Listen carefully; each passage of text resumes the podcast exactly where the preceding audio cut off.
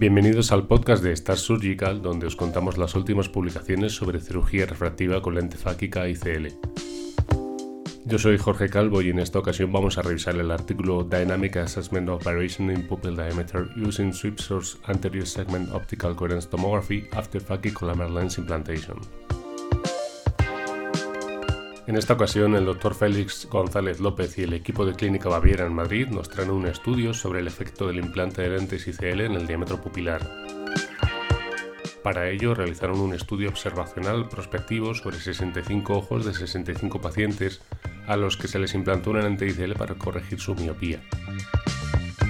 La edad media de los pacientes era de 32 años, su equivalente esférico preoperatorio de menos 9,46 dioptrías y la lente más implantada fue la de 13,2 milímetros de tamaño con un 61,5%, seguida la de 12,6. El diámetro pupilar se midió en condiciones fotópicas y escotópicas, siendo los valores medios de 3,38 milímetros en fotópico y 5,72 milímetros en escotópico durante el preoperatorio y de 3,48 mm en fotópico y 5,84 mm en escotópico una vez operados. Esa diferencia media de 0,1 y 0,12 mm no fueron significativas, con un p-valor de 0,088 y 0,098 en fotópico y escotópico respectivamente.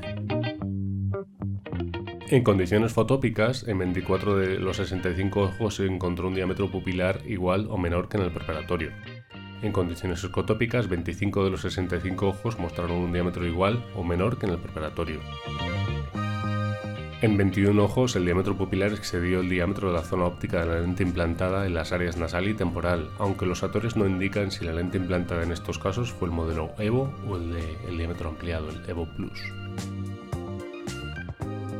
El bol central fue de 412 micras en fotópico y de 506 micras en escotópico, encontrando una relación significativa entre el bol y las diferencias en diámetros pupilares. No existió relación significativa entre la elevación del cristalino sobre la línea media entre los ángulos iridocorneales, lens rise, y la variación del diámetro pupilar, ni entre el ball range o la variación del ball según la condición pupilar y la diferencia entre el diámetro pre y posoperatorio. La importancia del diámetro pupilar está fundamentada en la posible aparición de fenómenos disfotópsicos con el implante de la lente, máxime cuando el diámetro pupilar supera el diámetro de la zona óptica de la lente. Aunque con la aparición del modelo Evo Plus Visian ICL, con diámetros de zonas ópticas extendidas hasta menos 14,5 dioptrías, este problema se reduce únicamente a pacientes jóvenes con altas miopías y grandes diámetros pupilares.